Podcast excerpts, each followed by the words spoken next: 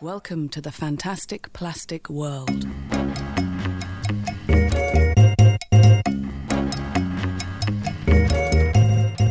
设计微颗粒和你聊聊一周设计圈。今天是四月十号，我们选定的内容跟设计有些弱相关的，比如说像科技方面的内容、品牌营销的内容，以及生活场景和电影文化内容会比较偏科技技术向。嗯，但是我觉得这对于设计师来说，可以塑造设计的全局观。就微颗粒代表的就是从无相关、弱相关的这些信息里，看到我们周遭跟设计相关的一些变化。本期的内容其实是分为三个部分，第一个部分呢是技术驱动力，第二个部分是关于线上和线下相互转化互联的一些品牌战略，嗯，第三个部分呢是在这种线上线下、虚拟和现实互相转换的这样的一个时代背景下，一些设计师或者电影人或哲人对于这个时代的一些思考所产生的一些文化产品，嗯。那第一个部分关于技术驱动力的这个部分，先高丽先来说一下。好的，第一条是关于一个字体的。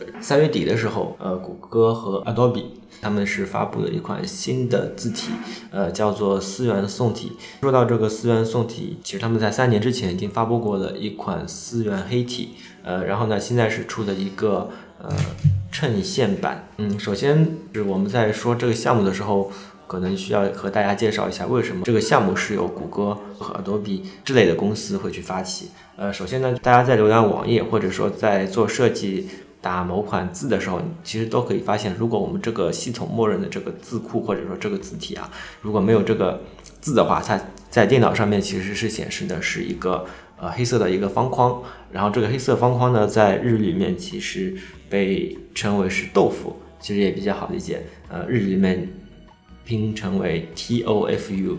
然后这个项目的一个目的呢，其实就是谷歌为了就是弄一个 Noto 的字体项目。这个 Noto 的意思就是说没有豆腐，N O T O F U，所以这个东西就被简称为 Noto 的一个项目。在谷歌这个项目里面，就四元黑体就被命名为 Noto Sans CJK。Noto 就刚才解释过了，Sans 就是一个无衬线的一个意思。嗯呃，CJK，然后这时候再解释一下什么叫 CJK。CJK 其实就是呃 Chinese Japanese Korea 这样子一个缩写嘛，所以被称为是 CJK，也被他们定义成是泛亚洲字体的一个意思。所以从谷歌的一个命名上就可以理解到这款字体的一个定位，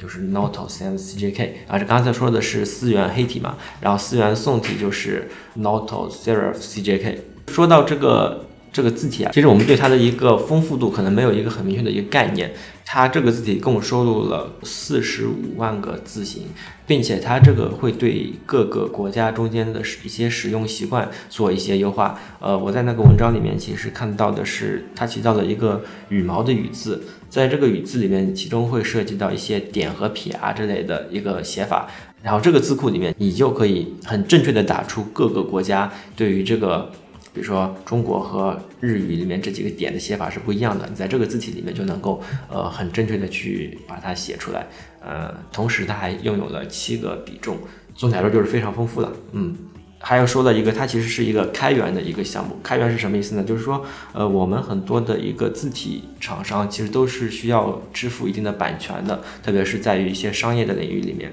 嗯，然后这个项目呢，其实是一个呃公开给免大家免费使用的一个项目。特别是在一些现在的环境下面，大家对版权的意识其实已经越来越高了嘛。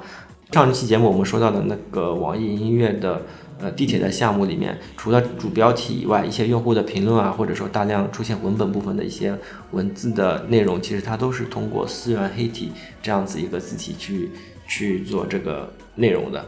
可能也是因为就是版权上的一个呃一个考虑吧，嗯。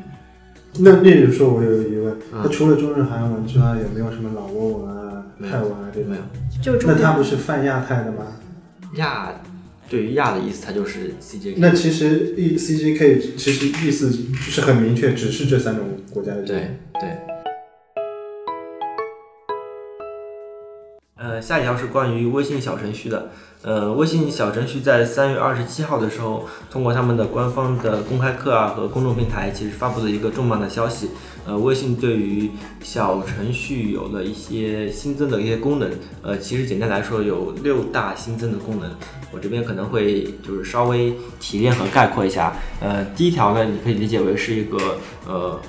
它把门槛放低了，以前是个人开发者可能并不能申请到小程序，然后现在是个人开发者也可以呃申请小程序。然后第二、第三、第四其实都是关于一个公众号的一个强化，或者说公众号里面小程序的一个露出的部分。呃，比如说公众号里面可以把自己关联的小程序放在一个自定义的菜单里面，就是公众号里面也可以展示出这个小程序。然后呢，模板里面也可以打开相关的小程序。还有一点就是，公众号在绑定小程序的时候，呃，也可以给你的粉丝发一些通知。其实这个二三四都是可以理解为是对于公众号里面小程序的一些展示、露出以及送达啊。第五条是关于移动 APP 也可以分享小程序的一个页面，开发者可以把小程序绑定到微信的开发平台。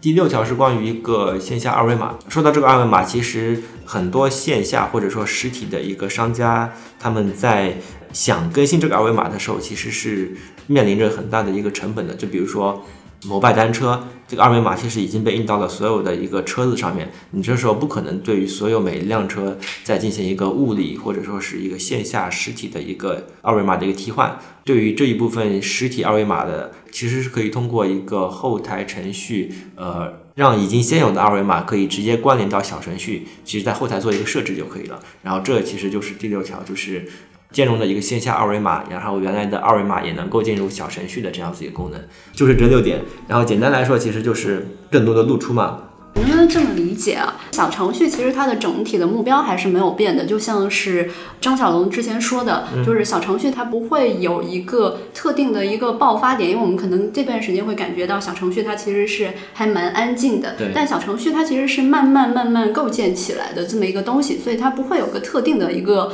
爆发点，说爆发了非常多的小程序。但是在小程序投入使用的前期，其实他们可能战略上有一些改变，因为他他们还是希望能够以官方的。方式去指导和帮助这些小程序的开发商更好的去了解和应用小程序，它其实是一种官方的一个引导行为，但并不代表说跟原来的方向有违背。从小程序发布到这一段时间以后，其实是有很多文章在分析小程序的嘛，因为毕竟我们可能在日常的一个生活中间，可能并不会看到是一个。爆发或者说爆点这样子的一个现象，但其实微信官方对于这个小程序的一个定位，其实也并不是要爆发式的这种现象，更多的去对它可能是慢慢的在我们的某些特定环境下的一个生活场景下面，你会感觉到它挺好用的，对这样子一个环境，它其实也是在朝这一个目的或者说这样子一个计划在做一些更新或者说迭代，因为它一开始。说了这个方向，当然里面有很多具体的问题啊，比如说二维码什么这种，也是一个具体的一个现象的问题，其实就是一个迭代嘛。我感觉还是再继续按照它的一个思路，思路再继续进行下去。嗯，然后这个就是关于小程序的一个呃新加的一些功能上的一个新闻。嗯，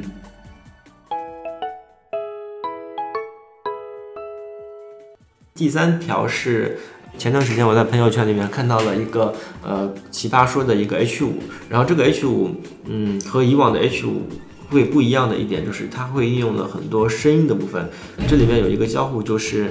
你在里面可以打一些文字，然后在这文字里面，它会以马东的这样子一个音色帮你去组成一句话，并且把这句话读出来。我说这条新闻的一个目的就是说，在各种视觉比拼的 H 五里面。或者说交互比拼的 H 五里面，呃，这个声音类的 H 五还是会给我有一定的不一样的感觉吧。然后我也简单搜索了一下这类音频类的一个服务啊，就是它里面的那技术服务是由那个科大讯飞。我第一次接触到科大讯飞的时候，其实是老罗在发布他那个手机的一个功能介绍上上的时候，罗永浩是吗？哎，对，其中做了一个演示，就是说他就读了一段话，然后这个就通过这个讯飞这样的一个技术，就直接。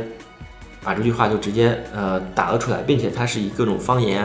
呃，就识别率很高嘛，就大概是这样一个这样子意思。然后这一次是我第二次看到，就是科大讯飞这样子一个公司在做这种语音类的一个结合上面去又一次露出吧。但其实说到声音啊，已经从以前的一团，就是声其实像一个 JPG 一样，它是一个合成的东西。我们现在其实已经可以从这个合成的东西里面去提炼出很多分层的东西来，呃，并且这个看似合成的东西其实是有很多标识的。就比如说声纹锁，其实我们尝试了各种变调啊，其实它都是能够去解锁，这个是一点。还有我在网上看到了一些关于声音的一个关键词的一个提炼，就比如说。科大讯飞里面有一个服务叫语音质检，它从网上的各种海量的语音信息里面就能够搜索出，比如说涉嫌到政治的、涉及到比如说赌博的这一类的这种内容，它能够把这些关键词都能够标注出来，并且能定位到是几分几秒。这条新闻是你发给我的吗？我当时就试了一下，还输入了一些生僻字，没想到它都已经很完整的，而且确实是马东的声音念出来的。对，嗯，那对我们未来科大讯飞的这个声音技术的应用，不知道它的那个反应速度和准确率会是什么样的？也不一定是科大讯飞这种语音类的服务，其实很多，像百度那个语音也有。只是科大讯飞应该是在现在做的还是可能技术上还是比较领先的嘛。然后在上次那个老罗的那个手机发布会上，其实他也在现场时候就演示了，他用了各种方言，然后去读一句话，其实都被都被识别了出来。官方说是准确率大概是有百分之九十七嘛，就反正很准，就是一句话里面可能就错个一两个字吧。嗯，啊，就是这个程度。我还有一个疑问。啊，就是，例如说我说了一句话，然后我用明星的英语音音频去发出去，这个是否牵涉到版权、侵权现象？这个是它的一个有没有侵权？这个这个音色，这个是音色的问题。其实我是就在网站上查了一下，它的这个叫它的语音合成服务。然后语音合成服务就是说你打字嘛，它帮你合成语音，叫语音合成服务。语音合成服务里面默认包含了一些标准的人声。男生或者是女生，然后标准的一些普通话什么之类的。当然，你刚才涉及到的，比如说明星的一个声音，这可能就是个音色问题了。这个音色问题应该是要服务或者说定制啊之类的，可能就会，这个显然是主动去，就是你是拿不到那个东西的一个音色的，或者说你能拿到的只是一个普通的标准的一个导航你的声音。所以，呃，我们在做这个开发的时候，其实应该不会涉及到这个明星的声音这样子一个。侵权的一个问题吧？没有，我有可能我在网上找了这个明星的很多电影，然后我特意把他的音频给截出来，然后嗯放到讯飞里面去录啊，对吧？然后获取出来它的音色。它还没有开放到这个这个程度。Adobe 那个软件好像是有点这样子一个意思。前段时间 Adobe 不是就是说他们的一个软件在现场演示的时候，某个谁谁谁读了其中的一段字。然后他就通过这段字的分析，然后把它的一个音色说了出来。然后这时候另一方演示就是直接另外打了些字，然后用他的一个音色把它去读出来。哇，这里面就可能涉及到刚才说的这个声音的音色的一个版权问题，就是声音也有可能像 PS 一样会造假。这就是我们前面所说的这段时间稍微关于技术层面的一些新闻。啊，然后下面呢就是关于一个品牌营销类的一些新闻。第一条是关于奥迪品牌识别设计的。呃，前段时间我看到了奥迪，它其实是发布了一个新的一个品牌设计的一个视频。这个其实是由设计机构 Stretch Punk 和呃 KMS 团队啊，受奥迪之邀而进行的一个新的一个外观设计。然后说到这个品牌视品牌包装的这种视频啊、包装啊设计，其实我们能看到很多。然后这个新闻给我的一个。不一样的感受，主要是它的出发点和我们平时所做的 VI 或者说呃 CI 这一类的一个出发点不一样，它并没有按照以前那些套路，比如说颜色啊规范啊什么什么在做。它的一个出发点，在现在这个数字化的一个时代啊，我们要做的不只是像以前这种静态的平面的一些规范，像 APP 的智能手表里面的。呃，各种各样的一个仪表盘或者说界面的这种数字界面的一个环境下面，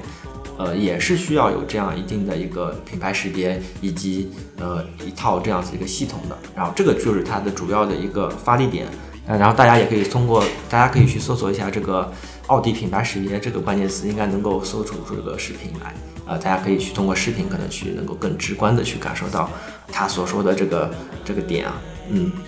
它做的包装其实是更多的是在于做一些数字化的。对这些呃数字时代下面动态的一些规范啊，动态的一些识别吧。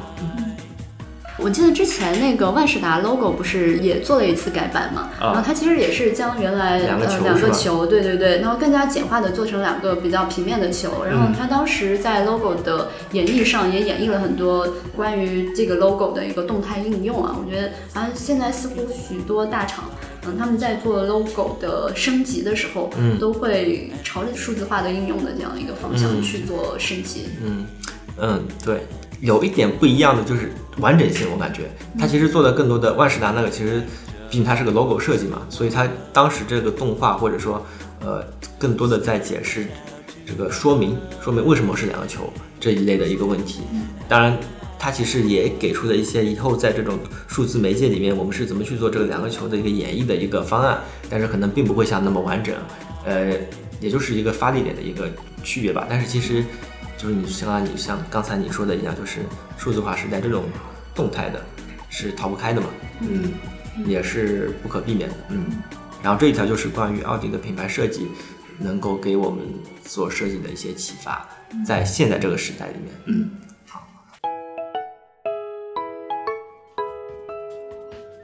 那下一条其实也是关于品牌方面的内容啊。其实我们之前高丽有说到，像那个奥迪这样子的原来的一些工业化的产品，然后他们在 logo 的设计上更加的数媒化。那现在我们其实也有很多的这种数字化的产品，他们也在跟线下做一种交互的融合，然后或者在品牌营销方面，他们也会利用线下的一些资源去做自我推广。上个月三月二十六号，英雄联盟在深圳的欢乐海岸城不是开了那个快闪店吗？我从他们现场拍回来的一些照片上来看，我们看到现场其实它不仅有一些周边商品啊或者促销活动，还有一些游戏场景的还原，还有 VR 的一些互动，其中还有一些活动好像是跟那个周杰伦还有一些明星的一些同屏对战。其实快闪店这个形式其实也也出现过几年了，但是在中国可能是稍微滞后一点儿。好像现在各个品牌都喜欢开开快闪店，是不是？对，呃，其实像之前我们有一些产品也开了一些快闪店，但是因为它是处于品牌的前期，它其实整个的粉丝人群没有构建起来，呃，所以它的那个快闪店的盈利方面其实并不是很显著，不像 LOL 的这个快闪店，大家参与人数还是还是非常大的。嗯、呃，但是对于快闪店这种形式，也是基于整个线下商场有一点日渐萎靡的一个。形新的出路。式底下，对对对，因为现在在这个社会整体的那种系统的更新换代非常快，嗯然后有一些品牌其实特别是线下的这种店，它已经承受不住这种长期固定的店面最好这个商店的店铺每天变一下，是吧？对对对，然后而且年轻人又比较喜欢更加新鲜的一个视觉，所以快闪店正好就迎合了这样的一个需求。它不但对于一些新的品牌是可以有露出，或者可以跟它的用户进行沟通的。快闪电闪为什么叫快闪？呃，快闪店它的这个名字其实是舶来文啊，英文叫做 pop up store。Pop up 就是一个弹出式的，就是你突然间在这儿，就商场的某一个位置，或者说广场的某一个位置，开了三五天或者一个星期，拔地而起是吗？对对对，突然间出现了，然后三五天之后就拔腿就跑了，对吧？它是一个很短期的一种露出形式，嗯，所以它就叫做快闪店。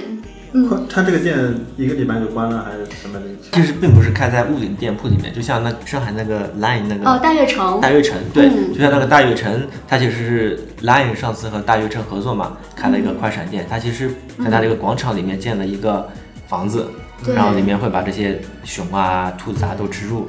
然后而且我觉得它这个快闪店其实蛮好的，利用了整个商场的一些空间啊。啊，嗯，它的品牌如果做得好的话，品牌是有露出的，但对商场本身也是有推广作用的。还有一点，快闪店跟那个普通的店面不同的地方是，快闪店它并不是为了促销而存在的，它本身是为了用户来体验自己的一个品牌。嗯，它的功能其实是一种品牌沟通作用，就是你可以来来这儿体验我们的产品，了解我们的产品，我们通过某种方式来传达。我们想要传达的东西，并不是呃单纯的是我们要把这个东西卖出去，或者低价销售出去。快闪这个词并不是很好，是不是？快闪只强调它的快。呃，其实快闪店的话，区别于传统店面，其实有一个很重要原因。快闪店它其实一一个是为了满足品牌沟通的作用，第二个它可能是品牌有一些大的事件，有一些新品，或者说庆祝一些热点事件，或者去创造一些事件而产生的一个一个线下体验中心吧，哈，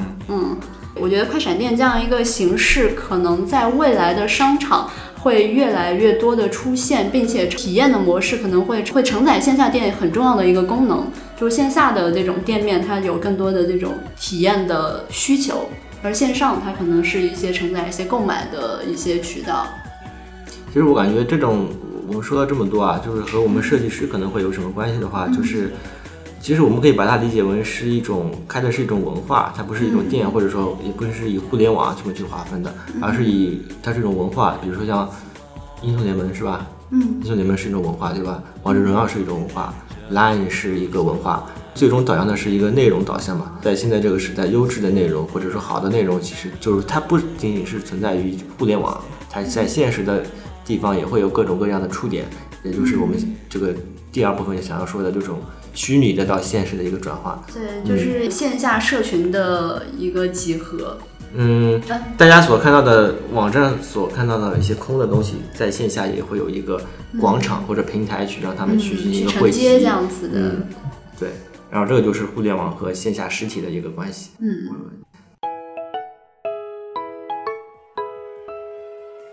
条新闻是关于二零一七年场景白皮书的。场景白皮书呢是来自于场景实验室的。呃，场景实验室呢是个商业 IP 创新与战略设计平台，它是由。资深互联网研究者吴声先生创立的。吴声先生在二零一五年的时候，其实是出过一本书，叫做《场景革命》。嗯，在之后二零一六年也相继出了一个二零一六的场景白皮书。那但是今年二零一七年，我们周遭的生活还是发生了非常大的变化。其实大家都可以体会到。我今天在群里面还有一个人说：“哎，我已经是好几个月不取钱了。”那这种变化可能在短短的三个月，我们都可以感受得到一种很大的不同。嗯，包括我们身边的摩拜单车、分时租赁的一些车，这些东西都是在我们身边感受到的一个变化。那这本书其实是在将这样的一个变化进行归类整理。到不同的一个场景里面，就是再细化优化是吧？就根据现在对对对对对，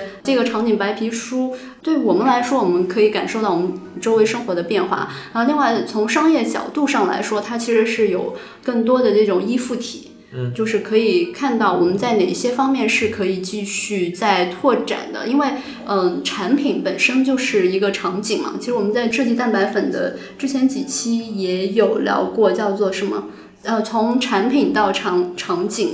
嗯，其实我觉得场景的话是一个比产品更加高维度的一个思考。嗯，对，大家有兴趣的话是可以去呃详细去了解一下。其实现在做设计，其实都不是在说。浏览或者说体验，它其实是都是基于场景的。你在场景一旦变化了之后，你这些东西都会变化。的指导意义就在于说，我们可以通过这种分类去想想，在这个类别底下是不是还可以研发出一些新的产品去服务这个分类。对，然后第二部分呢，其实我们再总结一下，其实主要讲的就是各种品牌，然后在现在的一个数字化的一个时代下面的一个各种形态的一个露出。呃，这种露出形式其实已经不像。以前我们接触的媒介一样，比如说奥迪这个品牌，它可能不只是停留在 4S 店，或者说停留在海报上面，在我们的数字媒介或者是数字媒体上面它怎么露出的。然后像这种快闪店，涉及到我们的一些生活场景的。第二部分我们主要就是讲的，就是数字时代下面的一个场景改变之后的一个品牌的一些对策。嗯对对对对。第二部分我们其实聊到了关于我们整个周遭生活场景的变化，其实我们已经能够感受到一些近未来的气氛了。然后第三部分呢，我们会跟大家推荐呃两个作品，一个是呃在呃上周末四月七号呃上映的《攻壳机动队》的真人电影版啊，嗯，不知道听众中间有多少的一个攻壳粉啊，但是作为攻壳粉来说，大家可能会。去大概的去了解一下，当然这部片子哈整体来说其实视效上还不错，但是对于一些哲学上的部分，其实在真人版电影里面延续的比较低于预期吧。感觉好像，但凡是真人改编的动画片，其实都会有一定的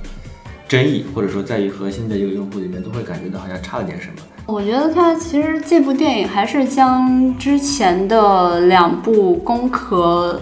的这种 IP 变现的一个过程。嗯，所以它其实并没有期望说在这部真人版电影，嗯，在哲学方面有一个很大的。迈进，嗯，其实我觉得它更像是一个，对，它更像是一个美术人员在在将之前的电影进行视觉上的一个细化，嗯，但是这种视觉上的细化稍微有一点形式大于内容，就有点像一个空壳，它并没有将它的核心的这种精精神和哲学的部分延续到这个电影版的内容里，但是有一些场景和画面，我觉得还是挺漂亮的。如果大家有兴趣的话，是可以去看一。下的，嗯嗯，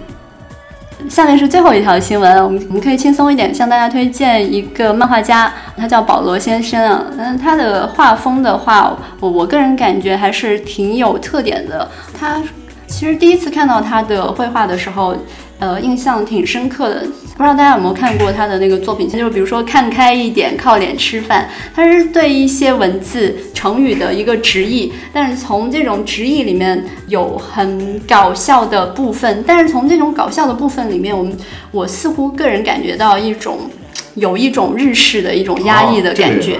哦，我想起来，他他是出生在台湾嘛？我觉得台湾的很多文化其实也受日本的影响蛮严重的。这这让我想起了之前一个同事向我推荐的另外一个漫画家，叫做 Nimura Disuki。嗯，大家可以去我们官网搜索一下他的名字，嗯，就可以看到他的作品。其实，在他们两个人的作品里面，我共同感受到的是一种一种悲观主义喜剧画家的这种